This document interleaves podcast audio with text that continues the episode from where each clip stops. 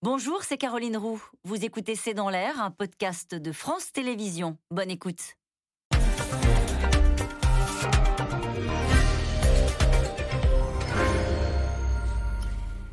Bonsoir à toutes et à tous. Nous attendons vos questions SMS, Internet et réseaux sociaux pour alimenter notre discussion. La tension risque de monter encore d'un cran entre les Occidentaux et Vladimir Poutine. Les Américains ont donc décidé cet après-midi d'imposer un embargo sur le pétrole et le gaz russe, principale manne financière du pays. Emmanuel Macron reçoit cet après-midi le chef de la diplomatie américaine car la décision est lourde de conséquences aussi pour l'Europe qui importe 40% de gaz et 20% de pétrole russe. Le maître du Kremlin, euh, le sait bien, lui qui menace régulièrement de couper le robinet du gaz aux Européens. En tout cas, l'Europe et l'OTAN comptent aussi sur cette bataille de l'énergie pour tenter d'arrêter Vladimir Poutine et les forces russes qui poursuivent inlassablement leur bombardement sur les villes ukrainiennes, jetant vers les frontières européennes 2 millions désormais de réfugiés. Et au milieu de cette tragédie, de ce chaos, un sujet inquiète tout particulièrement les Occidentaux. Le sort des 15 réacteurs ukrainiens, dont certains sont tombés entre les mains des Russes menace naturellement, mais aussi une prise stratégique pour Moscou. Centrale nucléaire, gaz, les autres armes de Poutine, c'est le titre de cette émission. Avec nous pour en parler ce soir, Philippe de Sertine, vous dirigez l'Institut de haute finance, vous enseignez la finance à l'Institut d'administration des entreprises de l'Université Paris 1 Panthéon-Sorbonne. Je rappelle ce soir votre ouvrage, Le grand basculement, publié chez Robert Laffont. Avec nous ce soir, le général Dominique Trinquant, vous êtes ancien chef de la mission militaire auprès de l'ONU, vous êtes directeur des relations extérieures de Marx Balsan enfin euh, euh, Caroline de Camaret, pardon, vous êtes rédactrice en chef Europe à France 24, et Nabil Wakim, journaliste pour le journal Le Monde, spécialiste des questions liées à l'énergie. Bonsoir à tous les quatre, merci euh, de participer à ce C'est dans l'air en direct. On va naturellement parler beaucoup d'énergie ce soir, mais je voudrais commencer sur cet appel à l'aide avec vous, général Dominique Trinquant, du président ukrainien qui, une nouvelle fois, interpellé par le biais de ces vidéos qui fait régulièrement l'Occident et qui dit, au fond, qui nous dit que nous n'en faisons pas assez. Oui, le point clé pour le président ukrainien est la défense de l'espace aérien.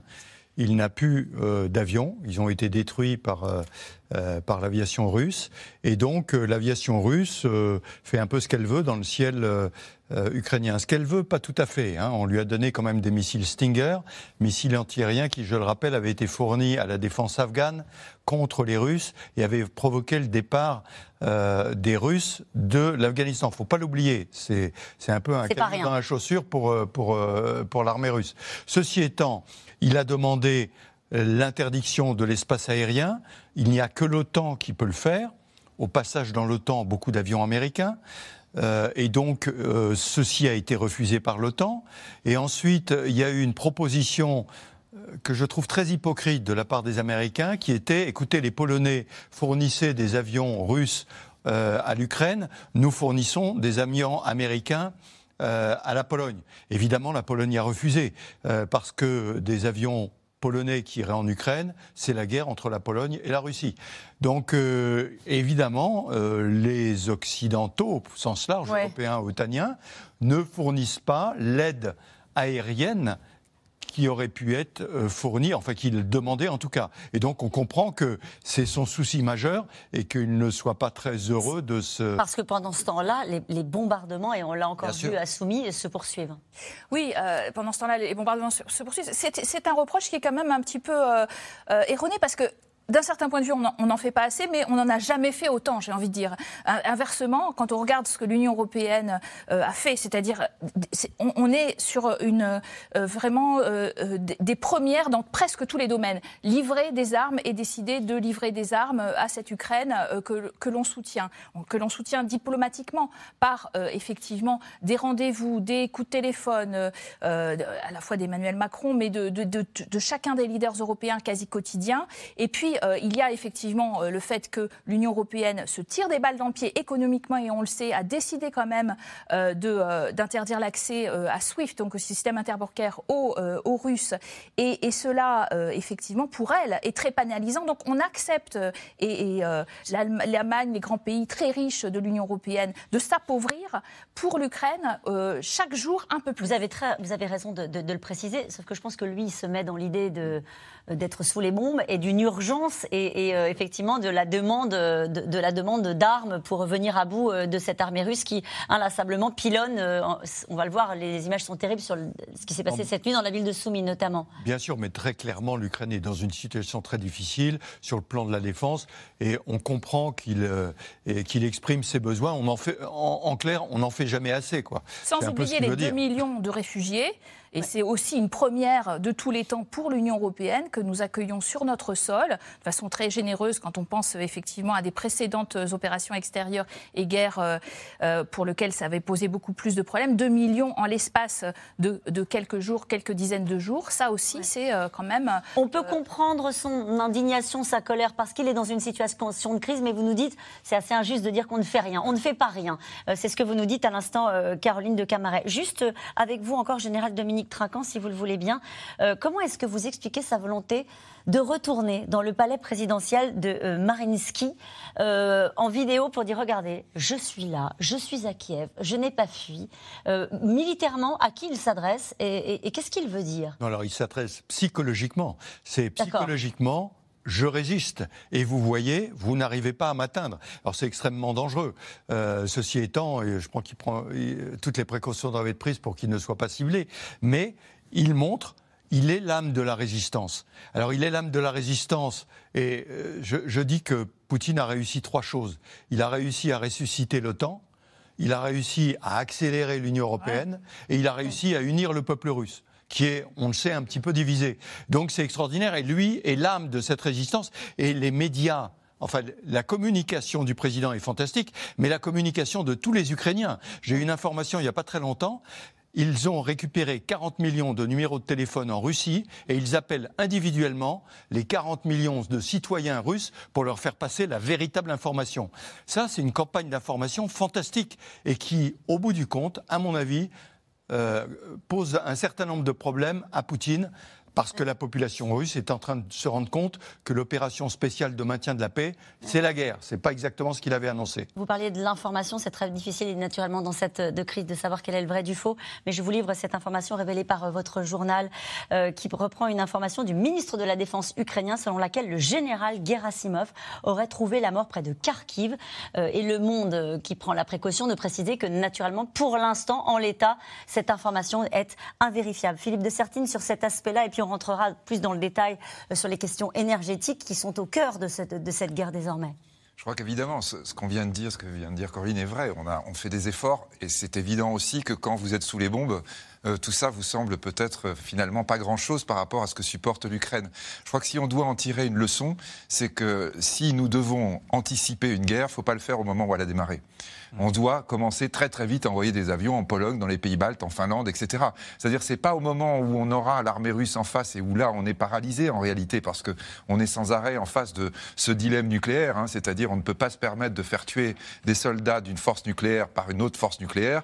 Là on ne peut plus rien faire. Je crois que c'est vraiment avant et là probablement l'erreur qu'on a fait, ça n'a pas été de livrer des avions auparavant. Mm. Nabil Wakim, votre sentiment sur ce, premier plateau? Encore une fois, on va parler après, plus précisément des questions énergétiques. Je, crois que ce qu'a dit Caroline est très important, c'est-à-dire il y, a un jeu militaire sur le terrain, mais il y a évidemment ce jeu économique de Vladimir Poutine, particulièrement à destination des Européens. Et là, les Européens et les Américains ne sont pas dans la même situation. Euh, les Européens sont, dans un pacte faustien avec Vladimir Poutine parce qu'on dépend euh, des énergies fossiles qu'on importe, euh, du gaz, du pétrole, du charbon qu'on importe massivement de Russie. Sans elles, eh bien, nos vies sont rendues beaucoup plus difficiles. Et ça, je crois que c'est un nœud qui va être très difficile de dénouer.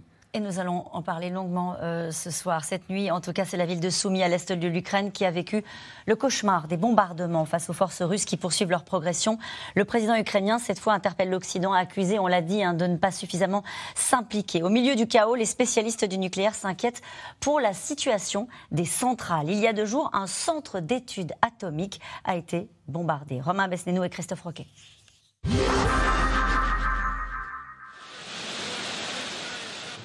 Ils tentent de fuir par tous les moyens. Blessés, vieillards, enfants. À Irpin, en banlieue de Kiev, les habitants n'ont plus qu'une étroite planche de bois pour quitter la ville. Il faut faire vite. Les Russes bombardent et tirent sans relâche.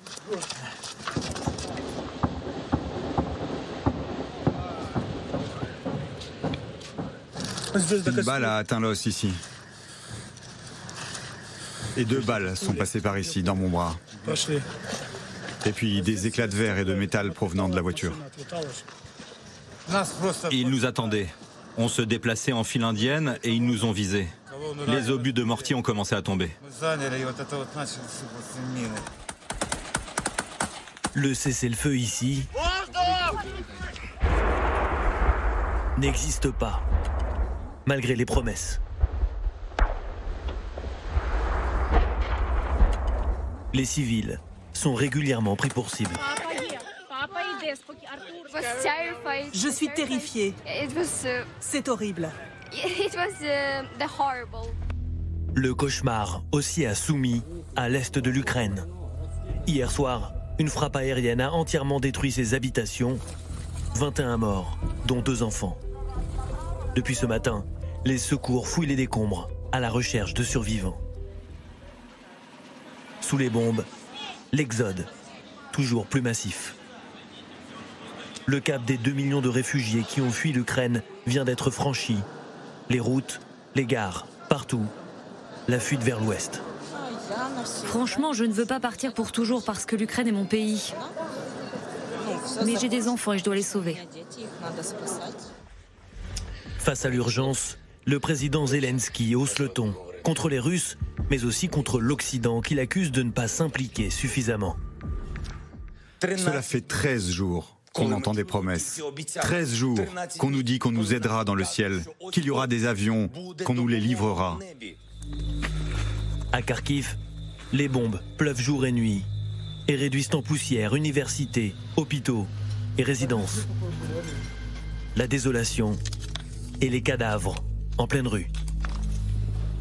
Dimanche soir, les Russes ont même pilonné le centre d'études atomiques de Kharkiv, faisant craindre une fois encore une catastrophe nucléaire. Il y a des problèmes à Kharkiv, il y a des problèmes à Mariupol, de nombreux problèmes mais pas d'accident, pas de rejet de radioactivité pour l'instant.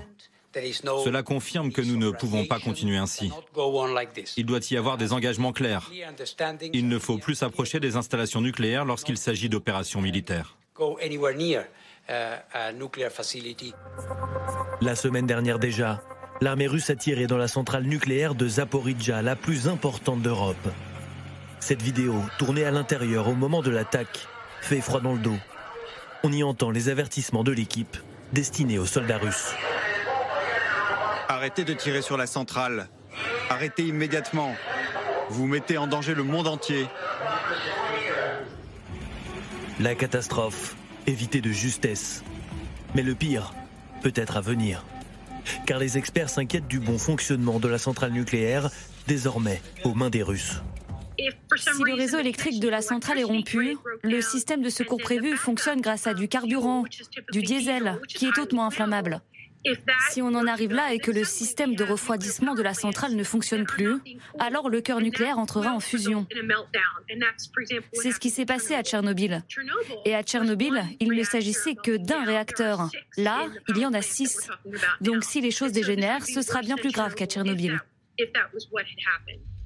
Vladimir Poutine s'est engagé au téléphone avec Emmanuel Macron à respecter les normes internationales en vigueur pour la protection des centrales. Pas vraiment rassuré, la France a envoyé 2,5 millions de pastilles d'iode en Ukraine en cas d'accident nucléaire. Et nous prenons avec cette question de Christelle en Haute-Saône. Devons-nous nous équiper de compteurs Gégère et acheter des pastilles d'iode? Alors euh, on peut dire, on peut rassurer Christelle en lui disant que c'est pas encore la première des choses à faire. Euh, il y a toujours un risque d'accident nucléaire, on ne peut jamais l'écarter. Et quand une guerre commence, malheureusement, avec les horreurs qu'elle colporte, on ne sait jamais où elle nous mène.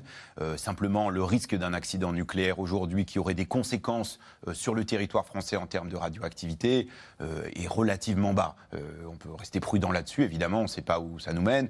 Bon, on, peut rentrer. Pourtant, on parle de Tchernobyl, donc ça rappelle des souvenirs Évidemment, on parle de Tchernobyl, ça nous rappelle des souvenirs. Simplement, là, on est dans une situation qui est complètement différente. Euh, est-ce que les Russes ont aujourd'hui intérêt à détruire une centrale nucléaire, à tirer sur un réacteur nucléaire en, fonctionnement?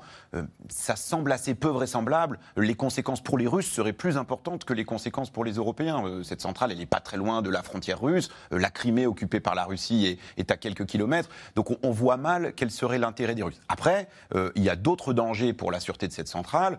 et le premier auquel on on ne pense pas forcément. C'est simplement que les équipes ukrainiennes qui opèrent la centrale, elles sont épuisées, euh, elles ne peuvent pas se relayer comme elles devraient le faire. Or, assurer la sûreté d'une centrale, c'est un travail technique difficile, fatigant. Euh, si les Russes ne laissent pas euh, les équipes se relayer, là, il peut y avoir des inquiétudes. Et puis, il y avait ce qui était mentionné dans le, dans le reportage. L'important dans une centrale, c'est toujours de pouvoir refroidir les équipements sous pression. et ça, ben, il y a des groupes électrogènes qui peuvent prendre la suite si jamais il y a des problèmes. Si ces groupes électrogènes sont détruits, là, on on serait dans un niveau de sûreté qui serait euh, problématique. Simplement, il faut comprendre qu'aujourd'hui, on n'en est pas là. Euh, il y a une menace qui est maniée par les Russes y compris pour nous faire peur, y compris à nous, Européens, euh, mais on n'est pas encore dans une catastrophe. On va revenir sur la stratégie que peuvent avoir les Russes vis-à-vis de, ces centrales. Mais juste pour savoir le, fonctionnement, vous parlez des équipes qui sont fatiguées. Il faut peut-être raconter aux gens qui nous regardent que lorsqu'ils sont arrivés, notamment dans la centrale de, Tchernobyl, les Russes, ils ont séquestré les équipes de nuit, qui sont des équipes de nuit, qui sont euh, affectées à certaines tâches. Et, du coup, il y a certains, certains savoir-faire euh, pour la gestion de la centrale, et notamment euh, pour des choses très stratégiques, notamment le fait qu'ils n'aient pas accès à la piscine où sont stockés les combustibles nucléaires. Euh, ça pose un problème d'entretien euh, tout simplement d'une centrale. Absolument. Euh, la, centrale de Zaporizhzhia, donc, qui est dans le sud de l'Ukraine, c'est six réacteurs. C'est la plus grande centrale nucléaire d'Europe, donc c'est très important. C'est comparable à la centrale de Gravelines dans les Hauts-de-France, par exemple. C'est à peu près la même, la même puissance. Et on n'imagine pas toujours, mais une centrale, même quand elle est arrêtée, il faut beaucoup de personnel pour l'entretenir. Il en faut même plus quand elle est arrêtée. Là, il y a cinq réacteurs qui sont à l'arrêt sur, sur six. Mais en fait, il faut effectivement que les personnels puissent continuer à travailler. C'est le sens de l'alerte donné par l'Agence internationale de l'énergie atomique, qui s'est adressée aux Russes en disant ce que vous faites n'est pas possible parce qu'il faut que euh, la centrale puisse continuer à fonctionner correctement. Hmm. Général Dominique le, premier point qu'il faut bien voir, c'est, comme vous le disiez, euh, les Russes n'ont pas intérêt à attaquer pour détruire, ils ont euh, intérêt à saisir pour s'en servir. Parce qu'en fait, euh, la production d'électricité, c'est une arme de guerre. Hein. Vous coupez le robinet pour la ville de Mariupol qui a besoin d'électricité, vous le mettez pour telle autre ville qui, elle, au contraire, a basculé. Donc c'est une arme de guerre pour eux. en revanche, effectivement, dans la durée, euh, d'abord, on ne peut pas exclure un incident du tout. C'est-à-dire en gros un, tir mal calibré? Oui, alors, euh, si vous voulez, dans, dans l'attaque qui a eu lieu, dans ce que j'appelle l'attaque, hein, euh, j'ai bien euh, regardé les images. ça n'a jamais été de l'artillerie, ça a été un tir de char, donc extrêmement précis, sur un bâtiment qui était à 600 mètres de la centrale. Donc je pense que c'était assez ciblé. Mais peu, peu importe, non, je parle d'incident plutôt sur la durée. Comme vous le disiez, les équipes qui sont fatiguées, qui ne sont pas relevées, on le sait en ce moment, ils ne sont pas relevés. Et donc là, il peut arriver un, un incident, donc il faut absolument prendre les mesures pour contrôler tout cela, le président Poutine a assuré qu'il allait faire prendre des mesures, etc. etc. Bon, très bien.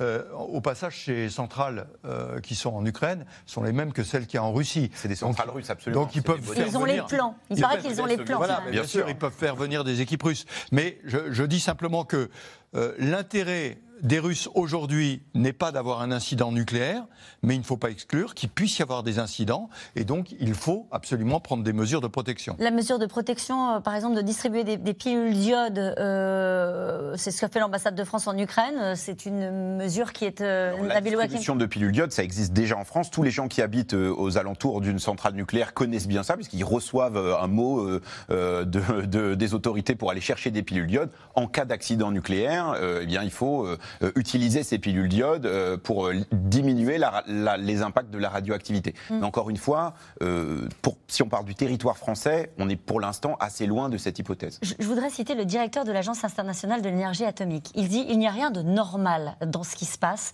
On est dans un monde où tout ce qui est impossible en soir devient réel le lendemain. Est-ce que c'est pas ça le problème? Bien sûr qu'ici, sur ce plateau, on a l'air de dire oui, effectivement, logiquement, tout est sous contrôle, on est loin.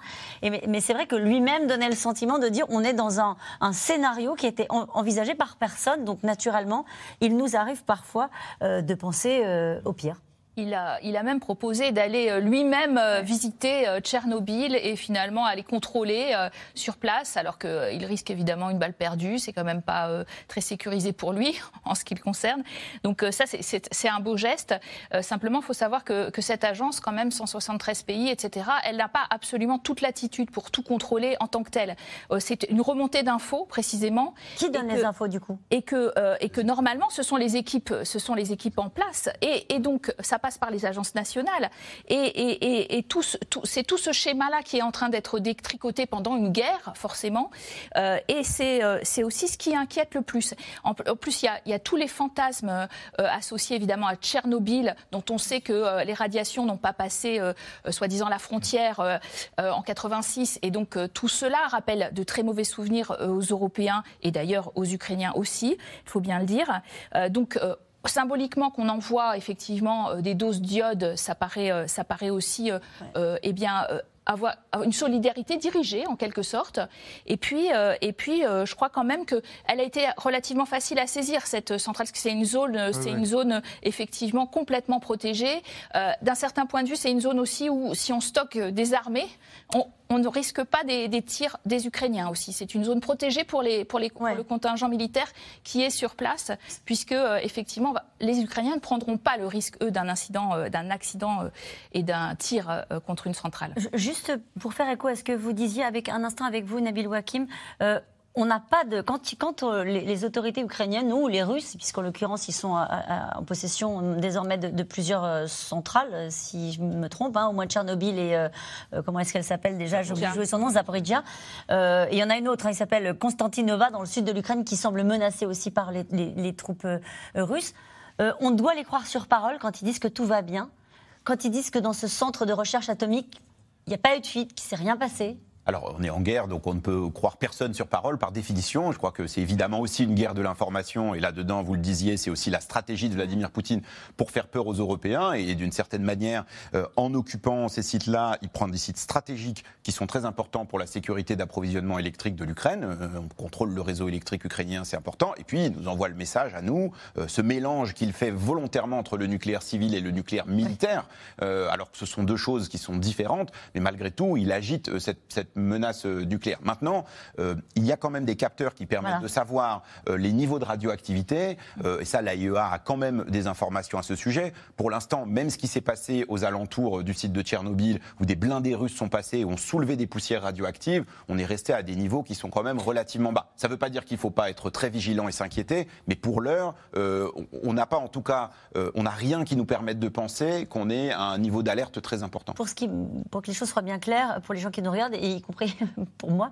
Euh, euh, ça veut dire que les, capteurs, on y a accès. C'est-à-dire de, l'AIEA, on a des capteurs qui nous permettent de savoir ce qui se passe aux alentours de euh, la centrale de Tchernobyl alors c'est l'agence ukrainienne euh, qui a accès et qui transmet ces informations-là. Donc évidemment, euh, en période de guerre, peut-être que certaines de ces informations sont plus difficiles euh, d'accès. simplement, la radioactivité, ça voyage relativement vite et en fonction des vents, les pays voisins disposent aussi de capteurs qui peuvent aussi savoir dans quelle direction serait allée une éventuelle contamination radioactive. Philippe de Sartine. Oui, je pense que je peut-être effectivement, ce qu'on a, évoqué peut être le vision un peu optimiste sur la rationalité, mais il euh, faut être très clair. Depuis le début, on se demande quelle est la rationalité de Poutine? Si on regarde son intérêt, il n'avait pas intérêt à aller jusqu'à la guerre. Et là, quand on regarde, même général tout à l'heure, quand vous disiez envoyer un char tiré sur un char sur un centre de formation, effectivement, qui est à côté de la centrale, mais quand même, quoi. Je veux dire, c'est un centre de formation, a priori, il n'y avait pas de problème ou il n'avait pas de risque, là, de ce point de vue. Euh, on a bien le sentiment, quand même, que quand on regarde ce qui est en train de se passer, euh, Vladimir Poutine a décidé d'utiliser la peur nucléaire, très clairement. il a commencé... Pour nous effrayer, nous?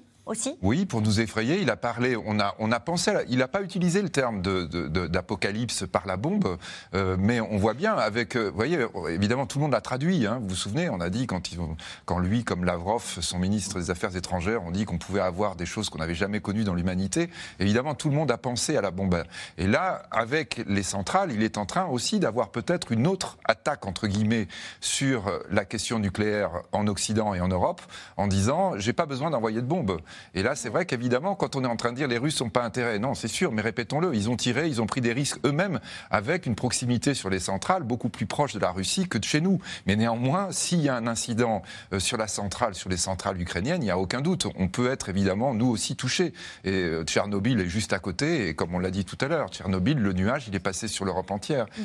Donc, euh, donc je pense que là, derrière, il y a plusieurs choses que, sur lesquelles joue, joue Vladimir Poutine. Donc très clairement, quand même, cette idée que la guerre peut nous concerner par le biais nucléaire. la question de l'électricité et éventuellement aussi les débats qui peuvent exister en, en Europe par exemple, entre l'Allemagne et la France sur la question nucléaire, il y a quelques jours, quelques semaines, on était en train de parler à Bruxelles sur le fait de continuer à utiliser le nucléaire pour produire l'électricité ou non.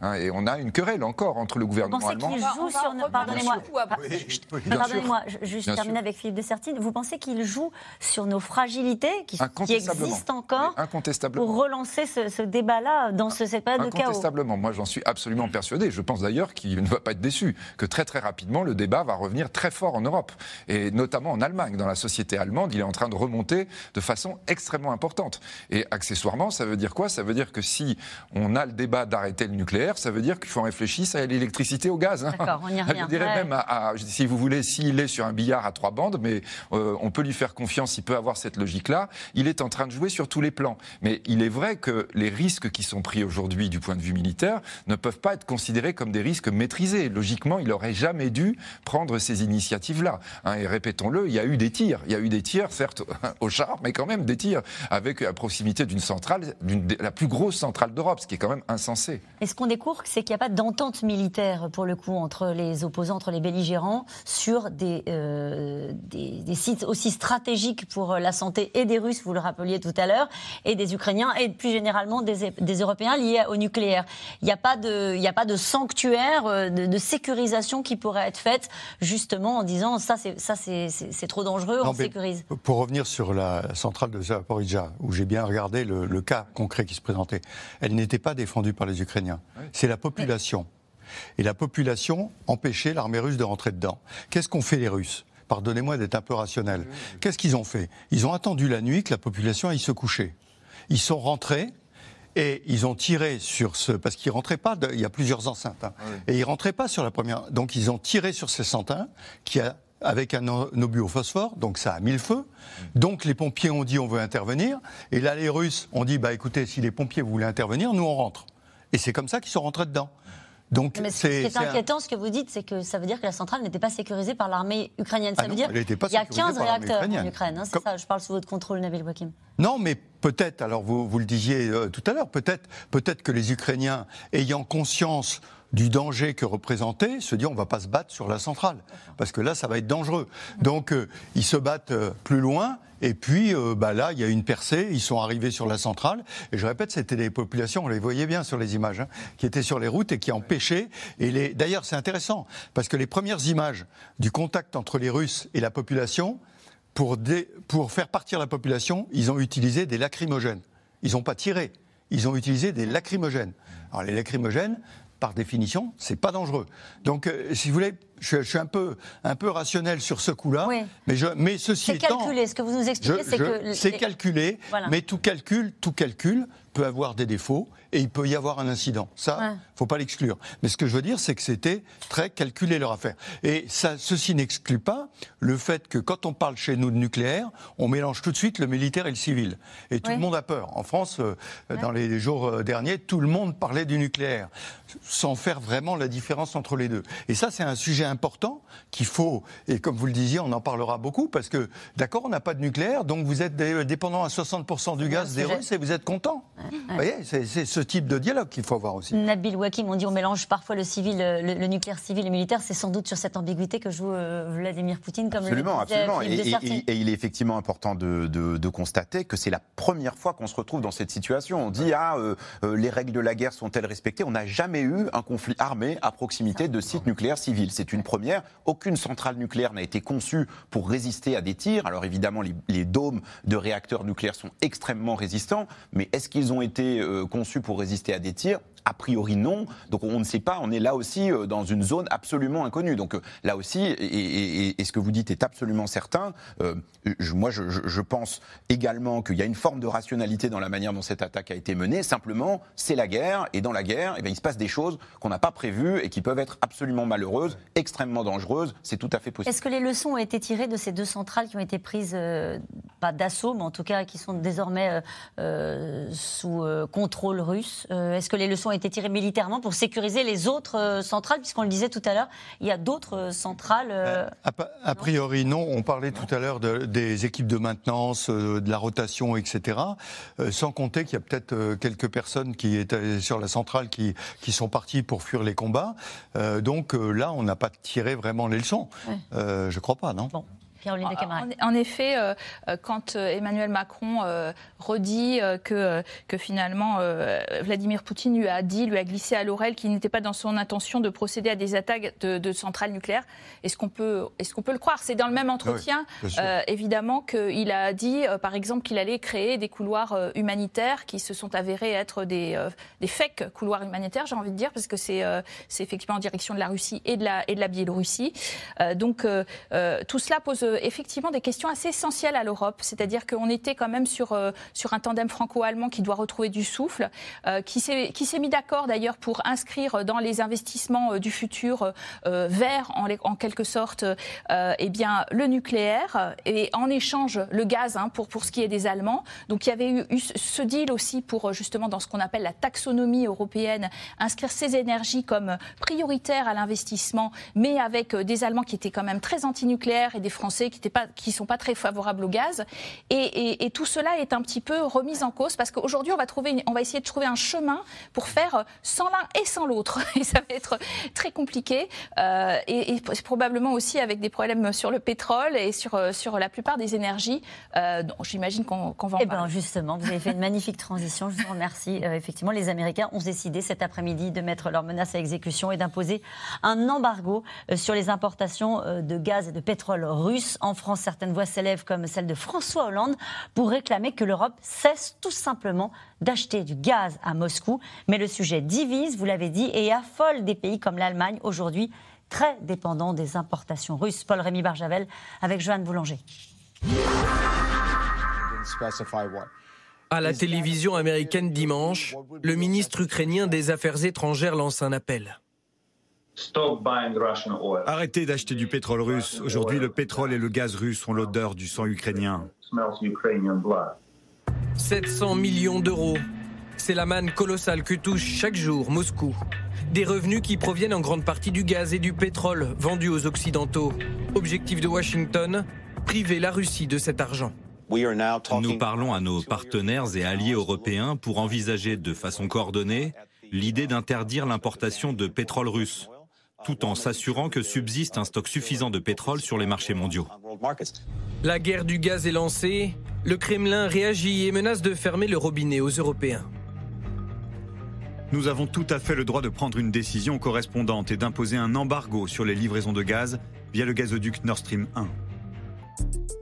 Nord Stream 1, ce gazoduc qui relie la Russie à l'Allemagne. Illustration de la dépendance de l'Europe au gaz russe, qui représente 45% des importations de gaz dans l'Union européenne en 2021. La France ne ferme pas la porte à un embargo. L'ancien président François Hollande, lui, l'appelle de ses voeux dans une tribune. Je suis convaincu que nos compatriotes, conscients de la menace que la Russie fait peser sur la paix et soucieux d'adresser un geste d'amitié au peuple ukrainien dont la souffrance est un crève-cœur, seraient prêts à ce sacrifice. Un effort supplémentaire alors que les prix du gaz et du pétrole ne cessent d'augmenter et que certains pays européens craignent des pénuries. C'est le cas de l'Italie et l'Allemagne. Devant le Parlement italien, Mario Draghi avertissait au début de l'invasion russe en Ukraine que son pays n'était pas prêt à tout. Les sanctions que nous avons approuvées et celles que nous pourrions approuver à l'avenir nous obligent à examiner très attentivement leurs conséquences sur notre économie. Plus réticente encore à l'intégration de l'énergie dans les sanctions occidentales, l'Allemagne. L'un des pays d'Europe les plus dépendants aux importations de gaz, pétrole et charbon russe. Hier encore, Berlin rejetait toute idée d'embargo.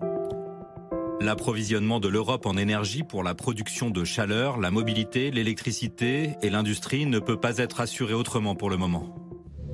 Alors l'Europe peut-elle se passer de gaz russe? Si les approvisionnements sont coupés, elle devra importer plus de gaz liquéfié, mais il est plus cher. Elle pourrait aussi se tourner vers la Norvège, qui fournit déjà un quart du gaz européen, ou l'Algérie.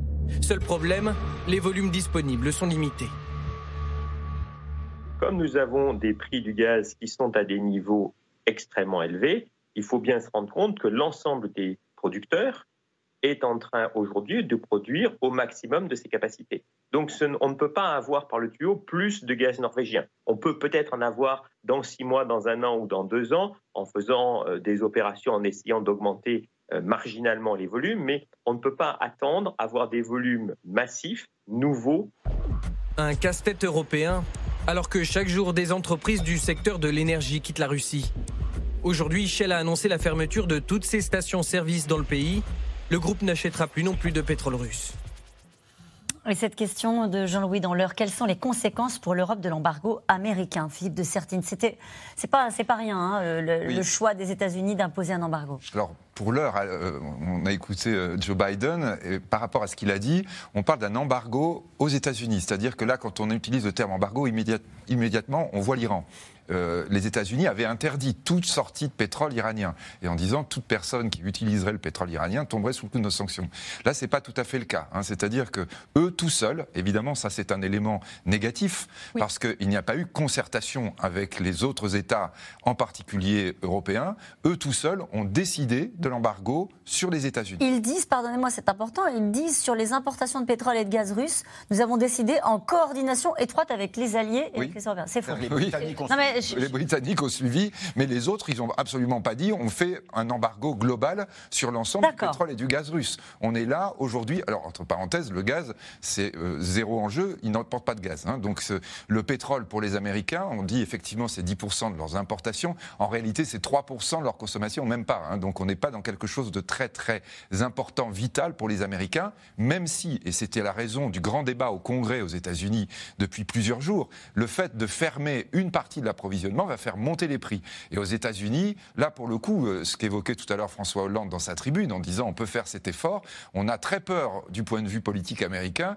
que l'Américain, lui, qui fait son plein de sa voiture, quand il va voir le prix exploser, alors lui, il va pas du tout. Ça n'est pas sans conséquence pour les États-Unis. Vous dites que c'est une décision unilatérale des Américains de, de choisir l'embargo sur les importations de pétrole euh, russe, ça n'est pas sans conséquence pour les Américains eux-mêmes. C'est pas sans conséquence, d'autant plus que les États-Unis sont face à une inflation extrêmement forte, plus forte que celle que nous connaissons en Europe, et qui déjà est un vrai débat politique au sein de la société américaine. C'est-à-dire là, c'est la question du pouvoir d'achat et notamment de cette question fondamentale du, point de la, du, du plein de la voiture hein, aux États-Unis, qui est vraiment quelque chose de super sensible. Et donc là, évidemment, vous rajoutez, on va dire, un peu plus de pénurie pas énorme, mais un petit peu plus dans une situation déséquilibrée, pour les Américains, ça a des conséquences. La, la question était aussi pour nous. Quelles sont les conséquences pour nous? Qu'est-ce que ça change l'embargo américain? Ça nous oblige d'une manière. Les, les, les, Européens. sont beaucoup plus fortes pour nous, en fait, que pour les Américains. C'est-à-dire qu'en fait, ils nous poussent dans un coin où, finalement, euh, eux, ils peuvent être plus exportateur euh, dans notre direction d'énergie dont on va avoir plus besoin parce qu'on essaye de se passer euh, du gaz russe. Euh, et, en même temps ils nous ont pas en effet ça n'a pas été coordonné. Alors par exemple on, parlait on parlait de, la dépendance européenne. Selon Eurostat l'énergie ça représente tout de même 62% des importations des 27 en provenance de la Russie. C'est un montant de 100 milliards d'euros. C'est quelque chose qui a plutôt diminué. On est moins moins en fait contrairement à ce qu'on pense moins dépendant au fil des années euh, de la Russie, mais ça reste très important. Euh, c'est délibérément que Olaf Scholz, le tout nouveau euh, chancelier social-démocrate en Allemagne, avait décidé de ne pas utiliser cette arme de, de l'embargo sur les importations et de gaz et de pétrole parce qu'il considérait qu'il fallait en passer par des sanctions financières et surtout pas toucher à, à, quelque chose qui, qui, lui tient à cœur. Hein. C'est effectivement la moyenne en Europe, c'est 40% pour ce qui est du gaz et de la dépendance au gaz. En Allemagne, c'est 55%. En France, France, moins 20%. Et puis il y a des pays comme la Finlande, quand même, la Lettonie, la République tchèque, 100%. Donc en fait, on coupe le gaz, on décide de couper le gaz, on n'est pas préparé à le faire. Aujourd'hui même, d'ailleurs, la Commission européenne a lancé un grand plan justement de résilience pour essayer de, séparer, de se séparer du gaz russe assez, assez rapidement, de deux tiers de notre dépendance d'ici le mois de septembre en, produisant des stocks, en effet. Alors, il y a beaucoup de choses dans ce que vous dites. On va reprendre, si vous le voulez bien, parce que je voudrais qu'on revienne sur les conséquences déjà de la décision américaine. On va voir comment la, la France, l'Europe peut répondre euh, au fond à cette euh, aujourd'hui ce qui est en train de monter, hein, porté par François Hollande, sur l'idée qu'il faudrait euh, couper les importations. Mais les conséquences déjà de l'embargo sur les prix, est-ce que ça va nous obliger, nous Européens, à faire la même chose? Alors il y a deux conséquences. La première, effectivement, elle va être immédiate sur euh, les cours du baril, c'est-à-dire que le pétrole, il faut, comprendre qu'on vit euh, l'équivalent d'un choc pétrolier et qui risque de durer très longtemps. Le prix du baril aujourd'hui est autour de 120, 130 dollars. Euh, pour vous donner un ordre d'idée, au moment de la crise des gilets jaunes, où on trouvait que l'essence était trop chère, il était autour de 80 dollars. Donc on est bien au-delà de ça. On est à des niveaux qui sont quasiment historiques et ça ne va pas redescendre. Plus il y a des contraintes qui sont exercées sur le marché pétrolier mondial, par exemple les Américains qui disent je n'achète plus de pétrole russe, plus les prix vont monter. Et quand les prix montent, ils montent au niveau mondial et donc aussi pour nous, et donc le carburant va continuer à être cher, très cher. Ça, c'est euh, d'un point de vue économique. D'un point de vue diplomatique, il est évident que le mouvement américain, suivi par les Britanniques, augmente la pression sur les Européens pour dire hey, euh, vous aussi, euh, vous pouvez agir sur les hydrocarbures russes. Et là, il y a une petite distinction qu'il faut faire entre le pétrole et le gaz. Bien sûr, on importe du pétrole russe, mais le pétrole est un marché très mondialisé on peut trouver euh, à moyen terme comment remplacer nos importations de pétrole qui viendraient de Russie par du pétrole qui viendra d'ailleurs. Bien sûr. Il viendra d'où, juste pour savoir? Alors, il viendra d'Arabie Saoudite, il viendra du Golfe. D'accord. Il peut venir marginalement des États-Unis, mais il viendra plutôt des producteurs traditionnels de pétrole. Sur le gaz, ce n'est pas la même chose. Euh, sur le gaz, euh, l'Europe est un continent et relié à la Russie par des gazoducs, et donc notre fournisseur normal de gaz, c'est la Russie. Et ça a été comme ça, y compris pendant euh, toute la période soviétique. Remplacer le gaz russe par un autre gaz, ce n'est pas possible dans les mêmes volumes à brève échéance. Ce gaz n'existe pas. on ne peut pas demander à l'Algérie ou la Norvège du jour au lendemain de produire beaucoup plus. Alors pourquoi Bruno Le Maire est dit on a l'Europe a des solutions pour devenir indépendante du gaz russe Alors, Là, pour le coup, il pense à autre chose. Il pense... Alors, il faut déployer tout un panel de solutions. Évidemment, on peut commencer à chercher des approvisionnements ailleurs, mais ça, c'est plutôt pour l'hiver prochain, avec les Norvégiens, avec les Américains, avec le Qatar, euh, euh, par exemple. Mais encore une fois, ça sera un peu plus, mhm. mais pas suffisamment pour compenser les volumes russes. Et puis il y a un problème d'infrastructure pour pouvoir accueillir ce gaz avec euh, un nombre suffisant d'usines qui peuvent récupérer euh, ce gaz. C'est pas le cas aujourd'hui. Euh, mais il y a surtout tout ce qu'on peut faire d'autre. Ce qu'on peut faire d'autre, c'est d'abord, et ça François Hollande en parle dans sa tribune, et c'est important, c'est réduire la consommation d'énergie. C'est jouer du côté de la demande. Baisser votre chauffage d'un degré finalement pour aider les Ukrainiens. Alors ça a l'air anecdotique, mais la France l'a déjà fait. certains d'entre nous se souviennent peut-être, moi j'étais pas né, de la chasse au gaspillage en 1973, c'est une chasse au gaspillage massive qu'il faut faire. C'est-à-dire, au niveau des particuliers, bien sûr, on peut baisser son chauffage, mais c'est aussi au niveau des États, des collectivités, des entreprises qu'il faut dès maintenant avoir des plans de réduction de la consommation d'énergie, de gaz, d'électricité, de pétrole. Mm. Ça sera bon par ailleurs pour le climat, c'est très important euh, pour maintenir une planète vivable pour nous, mais c'est aussi essentiel aujourd'hui pour réduire notre dépendance à la Russie de Vladimir Poutine. Général Dominique Oui, tout à l'heure vous employez le mot résilience en disant c'est oui, la bah oui. Mais on y est. C'est-à-dire qu'on ne peut pas prétendre que la guerre est en Europe et que ça ne concerne que les budgets de la défense, que l'accueil des réfugiés, etc. Ça veut dire que ça va toucher les citoyens et donc résilience de l'État et des citoyens dans une guerre qui les concerne, qui n'est pas sur leur territoire, mais qui les concerne. Et donc, euh, euh, non seulement, évidemment, tout le monde parle de l'augmentation des budgets de la défense aujourd'hui en France et ailleurs, hein, bien sûr, mais c'est pas le seul sujet. Et effectivement, il faut trouver tout un, panel de... Et les citoyens sont concernés au premier degré. Et l'Espagne fait une proposition en disant de toute façon ça va être compliqué dans les mois qui viennent, donc il faudrait qu'on stocke euh, qu'on fasse d'ores et déjà euh, des stocks pour anticiper sur euh, l'hiver prochain. Ça, a été décidé d'ailleurs aujourd'hui même, c'est la proposition de la Commission européenne justement de stocker, d'avoir des, capacités d'un niveau moyen de 90%, c'est très très haut de stockage jusqu'à l'hiver prochain. Au niveau européen? Au niveau européen, en effet. on, va, diversifier aussi les zones d'approvisionnement. Il y a quand même un paradoxe pour l'Union européenne qui est prise un petit peu entre deux feux. C'est que, euh, par exemple, eh bien, de façon temporaire, il n'est plus tabou de reparler de charbon si on veut se débarrasser du gaz russe. Et ça, c'est quand même le paradoxe euh, ultime, c'est-à-dire qu'on était en train de mettre euh, finalement sur une rampe de lancement un, pacte vert qui, était très prometteur. On allait passer aux énergies renouvelables et c'était quelque chose de, de progressif. Et là, tout d'un coup, on dit ah bah, si on doit faire un pas en arrière et retourner euh, vers euh, les centrales au charbon, ah bah, c'est possible, ça n'est pas tabou. Euh, il faudra une accélération néanmoins des renouvelables pour compenser, etc. On peut noter quand même que l'essentiel, une grosse partie du charbon utilisé dans l'Union européenne est aussi importé de Russie. Donc on est dans ce paradoxe. Et puisqu'on parle, des paradoxes, le, patron de Total qui s'exprimait, je crois, aux États-Unis sur le sujet, j'ai lu ça dans votre journal, Nabil Wakil, cet après-midi, qui disait au fond, bah, on va peut-être aussi se reposer la question de l'exploration euh, des énergies fossiles avec la volonté de Total de faire aussi des, euh, peut-être des, forages en Angola.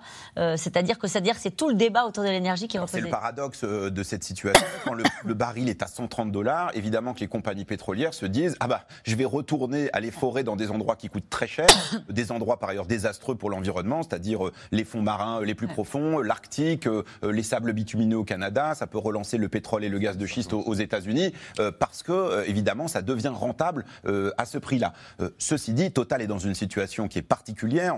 On, l'a souligné tout à l'heure, la plupart des compagnies euh, pétrolières et gazières occidentales ont annoncé qu'elles quittaient la Russie. Elles sont en train de commencer à le faire. Total est la seule parmi les plus grandes, les majors, à considérer qu'elle doit continuer à opérer en Russie. Et ça, c'est une vraie différence. Qui a la main? Qui a la main? C'est-à-dire qu'on a entendu pendant des, mois, quand on parlait d'autre chose, que de toute façon, Vladimir Poutine était le maître du jeu, car il avait euh, le robinet du gaz et qu'il pouvait à un moment donné décider euh, de couper le gaz, je caricature, euh, aux Européens. là, on en est à se poser la question de savoir si nous-mêmes, nous allons bloquer nos importations. Qui a la main? Qui a l'avantage Non, mais je crois qu'il faut être très clair par rapport à tout ce qu'on a dit. Même vous réduisez de 1 degré, euh, bien sûr, vous allez gagner 10 euh, milliards de mètres cubes, mais il y a 140 milliards importés. Donc vous, vous n'êtes pas en fait en train de répondre au problème. C'est ce que dit Olaf Scholz hein, en disant non, ok, on a effectivement plusieurs solutions sur la table, mais si on a la main, ça veut dire qu'on accepte une récession majeure sur l'économie européenne. Voilà, c'est aussi simple que ça. Et une récession majeure, là, quand on est en train de dire, en général, quand vous dites on doit prendre notre part, vous avez 9,3 millions de gens pauvres en France qui sont les premiers touchés. C'est les gilets jaunes. C'est-à-dire, c'est là, vous avez la vague immédiatement. Les gens en ce moment qui doivent faire le plein de leur voiture pour amener leur enfant à la garderie, sinon ils ne peuvent pas être au boulot. En ce moment, ils ont leur pouvoir d'achat qui s'effondre. On est d'accord, Philippe de Sertine. On, revient au début de notre discussion. L'objectif, c'est d'arrêter Vladimir Poutine. Est-ce qu'à un moment donné, des sanctions aussi fermes que s'en prendre à l'une des principales mannes financières de son pays, à savoir l'énergie, est-ce que c'est un moyen de mettre se payer à genoux. Euh, peut-être pas le peuple russe, mais en tout cas d'arrêter Vladimir Poutine. Oui, mais c'est la même question sur le peuple européen. C'est-à-dire que là, vous rentrez dans quelque chose qui peut être effectivement extrêmement dur. C'est-à-dire que là, bien sûr, on en parle, on est au mois de mars. Euh, quand on va être au mois de novembre, et si on a un hiver extrêmement rigoureux, euh, là, on a besoin de consommation massive. Et là, très clairement, si vous n'avez pas le gaz russe, vous n'avez pas d'énergie suffisante. C'est-à-dire que vous avez un énorme problème avec, effectivement, en plus, beaucoup d'États qui se retrouvent en difficulté par exemple la France, parce que quand on est en train de devoir aider les gens pauvres, ça veut dire qu'on fait de la dépense publique et que donc là on se retrouve avec on va poursuivre cette discussion puisque justement à moins d'un mois de la présidentielle, vous avez raison, les conséquences économiques de la guerre en Ukraine sont dans tous les esprits. Le gouvernement prévoit de déployer de nouvelles mesures euh, pour encaisser le choc avec un gel des prix jusqu'à la fin de l'année. Face à l'incertitude, en tout cas, les marchés s'affolent. Juliette Perrault et Ilana Azincote. Hier soir à Poissy, exercice d'équilibriste pour un président en campagne. Mi-candidat, mi-chef d'État. Emmanuel Macron est interpellé sur le pouvoir d'achat. Tout à l'heure, je suis partie prendre euh, donc mettre de l'essence dans mon véhicule et j'ai vu plus de 2 euros. Monsieur le Président, est-ce que vous vous rendez compte que plus de 2 euros, c'est juste énorme pour un Français moyen?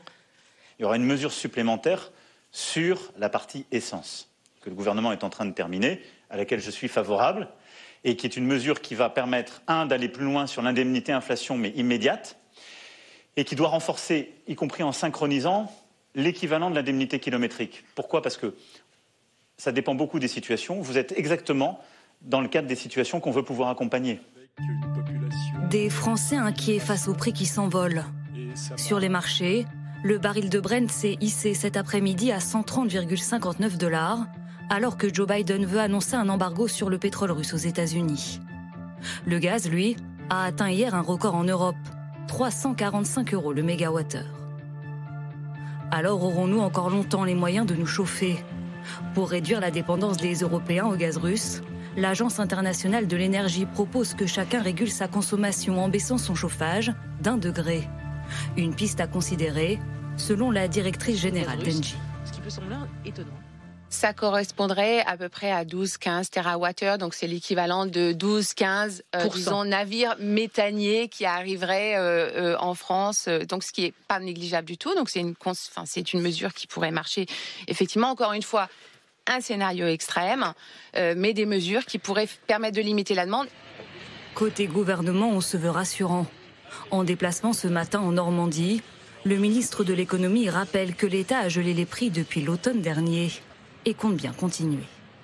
Avant même la crise ukrainienne, si nous n'avions pas eu un gel des prix du gaz, la facture moyenne de gaz des Français aurait augmenté de 900 euros. Ce prix, a été gelé. il sera gelé, le président de la République l'a confirmé hier, jusqu'à la fin de l'année 2022. Je veux juste rappeler là aussi ce que ça représente comme coût pour les finances publiques. Ça devait être 1,2 milliard d'euros au départ. Le prix du gaz a euh, flambé au cours des dernières semaines, ça va représenter un coût total de 10 milliards d'euros en 2022. Mais au-delà des ménages, l'inquiétude touche aussi des milliers de professionnels. Aurélie Alain est céréalière en Eure-et-Loire. Avec l'envolée des cours des matières premières, elle peut désormais espérer vendre son blé et son maïs plus cher, mais c'était sans compter sur sa dépendance au gaz russe. On a besoin du gaz pour produire nos amendements, donc nos engrais qu'on va mettre sur nos parcelles pour que notre plante euh, bah, puisse euh, pousser. Et c'est ça la crainte. On l'a déjà vu l'année dernière euh, sur les engrais. L'engrais, il a été multiplié par trois en termes de prix. Donc aujourd'hui, certes, on vend du blé cher, mais nos charges, elles, ont explosé également. Donc finalement, aujourd'hui, on ne sait même pas si on va être gagnant à vendre des productions chères, puisque nos charges ont augmenté considérablement. Des répercussions en cascade qui devraient là aussi être compensées. Sur le long terme, une option reste sur la table. Trouver des alternatives au gaz russe et les développer en France, comme la biomasse ou le biogaz. Et pour faire suite à ce qu'on vient de voir, je voudrais juste citer cette phrase du ministre de l'Agriculture, euh, Julien de Normandie, qui dit Je crains qu'à cette situation de guerre en Ukraine s'ajoute dans les 12 à 18 mois une crise alimentaire mondiale. Oui, bon, toujours pareil. Hein. Donc euh, c'est vrai qu'on doit le répéter sans cesse. La Russie euh, est le premier exportateur de blé. Hein. donc ça veut dire, par exemple, euh, pour un pays comme l'Égypte, ça peut être absolument dramatique si d'un seul coup d'un seul, ils n'ont plus de livraison. L'Ukraine est le sixième exportateur de blé. C'est un énorme, c'est le grenier à blé de l'Europe, hein, comme on l'a souvent dit. donc ça veut dire effectivement que du coup, nous avons une tension sur les marchés internationaux, sur l'ensemble des productions agricoles, qui sont une qui sont extrêmement inquiétantes. Mais attention, ces tensions, on les avait avant. Et d'autre part, nous avons aussi le problème, non seulement de la production, mais le fait que le gaz est le principal source d'engrais de la production agricole mondiale. Donc là, vous avez les choses qui s'enchaînent les unes avec les autres. Une question de Julien en Vendée. Flambée des prix des énergies, sommes-nous à la veille d'une nouvelle crise financière et économique? Ben, oui, enfin, on y est presque. Enfin, ça, c'est un Mais autre déclenché aspect. par nous. C'est euh, en fait euh, un, choc, euh, un choc pétrolier, un choc des prix, etc., déclenché volontairement par nous. C'est quand même une. On a, on a aussi cet élément-là. Pardonnez, effectivement, les gens qui nous regardent, ils doivent être complètement épouvantés. Mais il faut surveiller aussi très fort les, marchés financiers. Hein. La baisse très forte des marchés financiers est aussi quelque chose qu'il faut arriver à contrôler. C'est ce qu'on voulait éviter en ne remontant pas trop vite les taux d'intérêt. Malheureusement, c'est en train de se faire avec la guerre.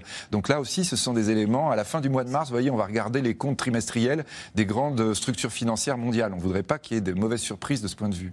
Et euh, j'ajoute à cela qu'on a beaucoup parlé du gaz et du pétrole, mais que derrière, il y a l'électricité.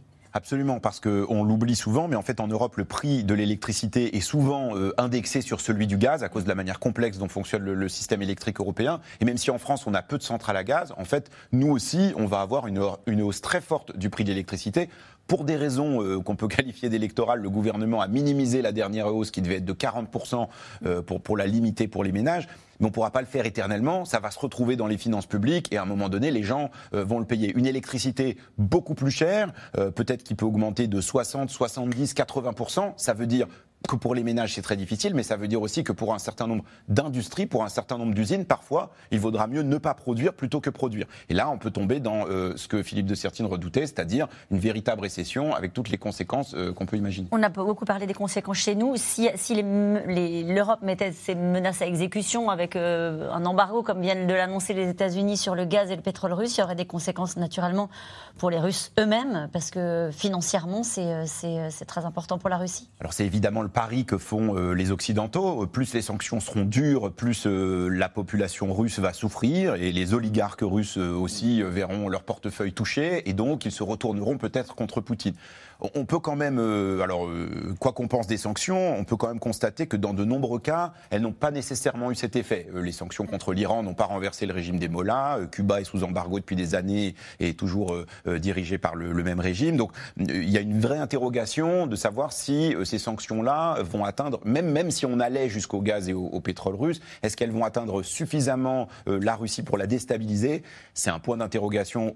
Personne n'a la réponse, mais en tout cas, ça ne sera pas euh, une conséquence de court terme. Dominique Tracan. Oui, non, je pense qu'effectivement, l'embargo, euh, il y a déjà un embargo en Russie hein, depuis 2014, hein, qui n'a pas eu d'effet directement. Euh, la Russie s'est organisée.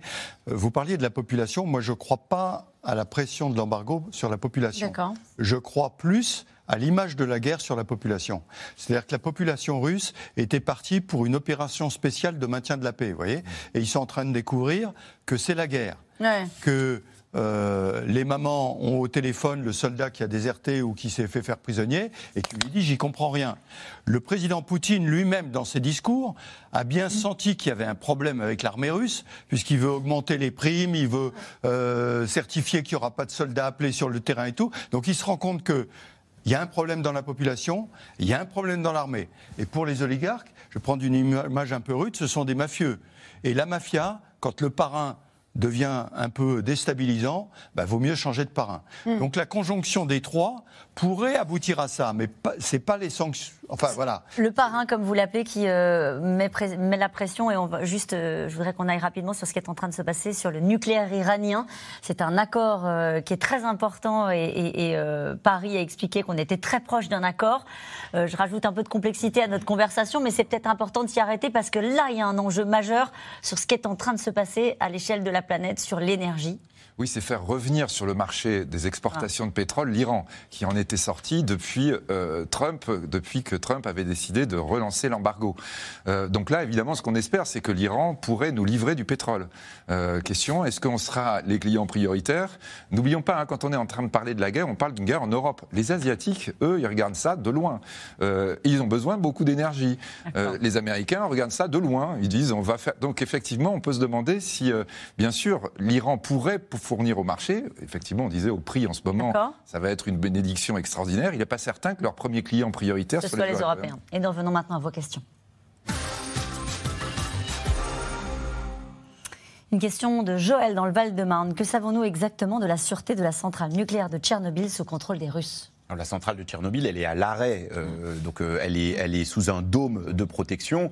Euh, à ma connaissance, mais encore une fois, c'est difficile d'avoir des informations sur le terrain, les Russes n'ont pas touché au dispositif qui protège le, le, dôme. Ils sont passés par Tchernobyl, ça a soulevé des poussières radioactives, mais à ma connaissance, il n'y a pas de changement structurel important dans la situation de Tchernobyl. Ne peut-on opposer une ligne rouge à Vladimir Poutine sur les centrales nucléaires afin d'avoir une justification pour intervenir? Est-ce que ça, c'est une ligne, rouge pour l'OTAN, par exemple Non, non. la ligne rouge pour l'OTAN, c'est euh, la frontière, c'est les pays de l'OTAN qui sont défendus. Et donc, euh, si un pays de l'OTAN est attaqué, euh, naturellement, il y a réponse de l'OTAN. Mais un incident dans un pays qui ne fait pas partie de l'OTAN, même un incident nucléaire, on en a beaucoup parlé, mais là, ça ne rentre pas du tout dans le, dans le cadre de l'OTAN, ça. Remarquons au passage que euh, euh, à la fois l'Ukraine, la Géorgie et la Moldavie maintenant veulent rentrer par procédure euh, accélérée dans l'Union européenne parce qu'ils estiment que c'est autant protecteur que l'OTAN du point de vue des conflits, conflits et territoires séparatistes. Il y a une clause dans l'Union européenne effectivement de défense mutuelle, mais qui n'est pas très claire sur si, si on doit impliquer tout le temps le, militaire ou non. Et effectivement, en tout cas, les pays baltes, par exemple, qui sont aussi d'ex-républiques soviétiques et dont on pourrait penser qu'ils ont une très forte des très fortes minorités russophones, eh bien, se sentent beaucoup moins inquiétés qu'une Moldavie ou une Géorgie parce qu'ils sont membres de l'Union européenne.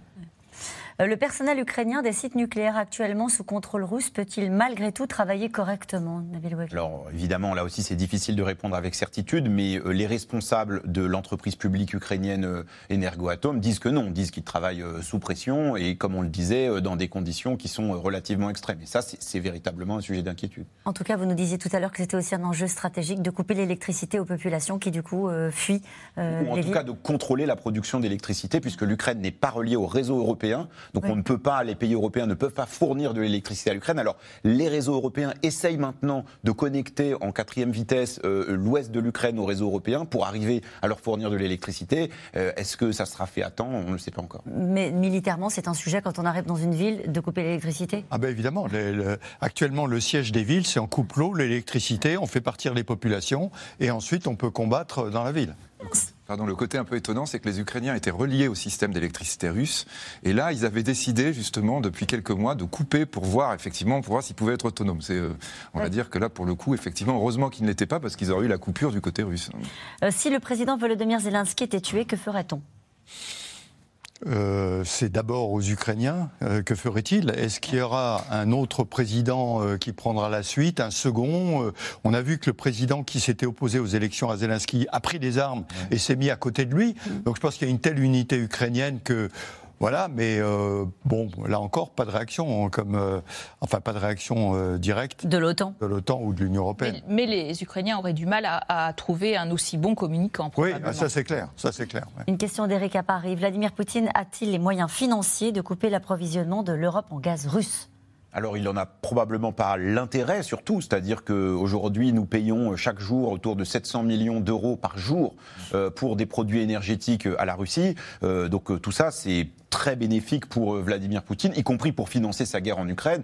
Donc lui, il n'a pas intérêt à couper le gaz, il a plutôt intérêt à ce que nous, euh, on, continue à débattre de ça et à se crêper le chignon sur ce sujet-là pendant qu'il récupère euh, des euros et qu'il puisse financer sa guerre. Ce qu'on a compris pendant cette émission, et ce que vous nous avez bien expliqué, Caroline de Camara, c'est que c'est un sujet sur lequel il peut diviser les Européens, qui étaient très unis depuis le début en tout cas, il a cherché à le faire. Il a, je crois, été assez surpris euh, sur le fait qu'ils n'ont pas été tant divisés qu'attendus, qu'au contraire, euh, l'Union européenne a vraiment progressé euh, à cette occasion, je le disais, en, matière de, de livraison d'armes, en matière d'accueil des réfugiés. Ce sont d'ailleurs les pays, c'est assez symptomatique, qui étaient le plus réticents, tous les pays de l'Est qui bordent justement l'Ukraine, qui aujourd'hui prennent le plus de réfugiés et très volontiers.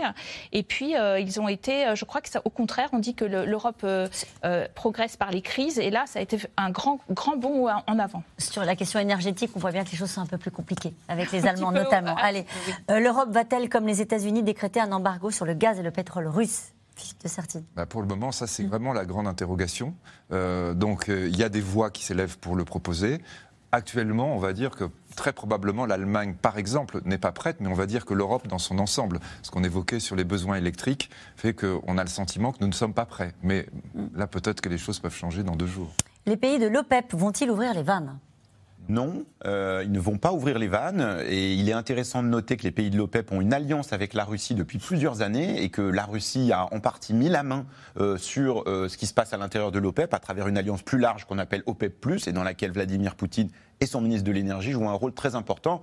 Euh, ils n'ont pas forcément envie de le faire d'un point de vue géopolitique, et par ailleurs, ils ne peuvent pas nécessairement le faire en, termes de ressources. Euh, le pétrole ne pousse pas sur les arbres, il faut forer, il faut trouver du pétrole, il faut l'exploiter, et tout ça, ça prend du temps pour avoir des ressources supplémentaires. Et ça crée des dialogues euh, assez inattendus, notamment entre les États-Unis et le Venezuela. Hein? Absolument, on parlait tout à l'heure de l'Iran, où d'un coup on se précipite pour essayer d'avoir un accord pour retrouver les barils iraniens. Euh, les Américains, eux, ont tout intérêt à retrouver les barils vénézuéliens qu'ils avaient eux-mêmes mis sous sanction, pour une raison qu'il faut bien comprendre comprendre, c'est que tout le pétrole ne se vaut pas. Le pétrole vénézuélien, il va très bien euh, pour les raffineries américaines. Euh, donc on ne peut pas remplacer un pétrole par un autre. Ah euh, et donc là aussi, il y a des jeux qui ne sont pas que géopolitiques, mais aussi d'infrastructures qui sont assez fins. Faut-il craindre l'utilisation d'armes nucléaires tactiques en Ukraine Général Dominique Trinquant?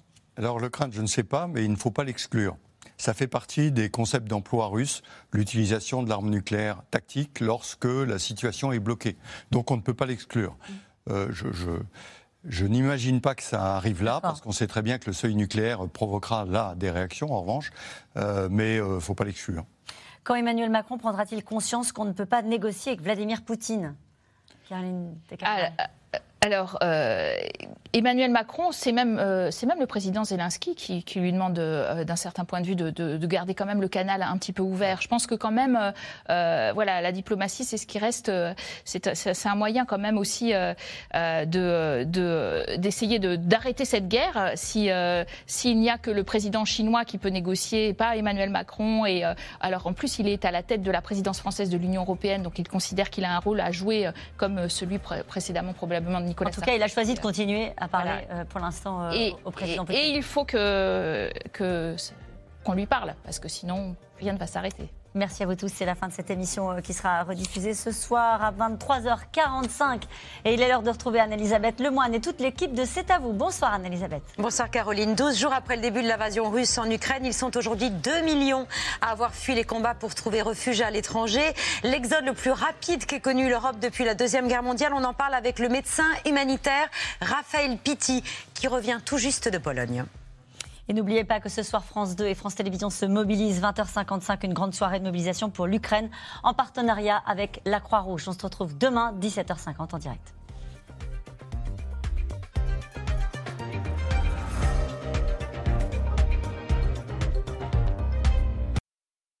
C'était C'est dans l'air, un podcast de France Télévisions. Alors s'il vous a plu, n'hésitez pas à vous abonner. Vous pouvez également retrouver les replays de C'est dans l'air en vidéo sur France.tv.